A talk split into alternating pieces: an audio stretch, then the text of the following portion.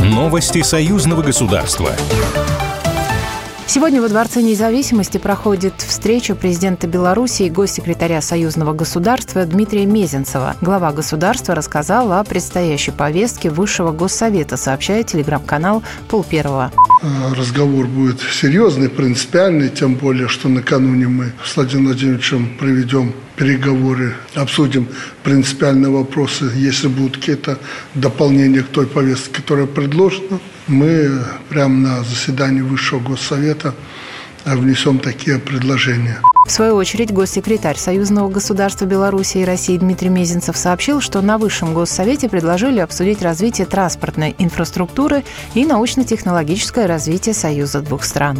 Мы по-особому видим документ «Стратегия научно-технологического развития союзного государства до 2035 года». Это ответ на вызовы времени. Это учет развития искусственного интеллекта, тех вызовов нового технологического уклада, свидетелями которого мы являемся. Но это, безусловно, и задача людям со стороны науки, академической, прикладной, вернуть то, что нужно, чтобы они жили комфортнее. По его словам, подготовлен проект постановления Высшего Госсовета, который предполагает создание единой медиакомпании союзного государства. Практически завершена работа над 28 союзными программами по углублению экономической интеграции Беларуси и России.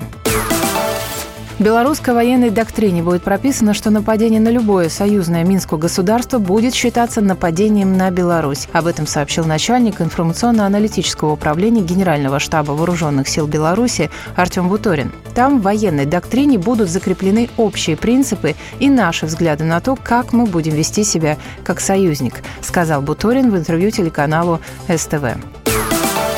Роскосмос совместно с Государственным комитетом по науке и технологиям Беларуси и Национальной академией наук Республики последовательно реализуют шаги, направленные на расширение сотрудничества и координацию работ в области космической деятельности.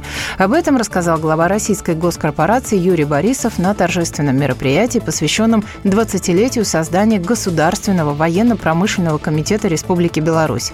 По его словам, реализованы 8 программ союзного государства по космической тематике – научно-техническая программа союзного государства «Интеграция СГ по разработке, модернизации и гармонизации нормативного, организационно-методического и аппаратно-программного обеспечения целевого применения космических систем дистанционного зондирования Земли».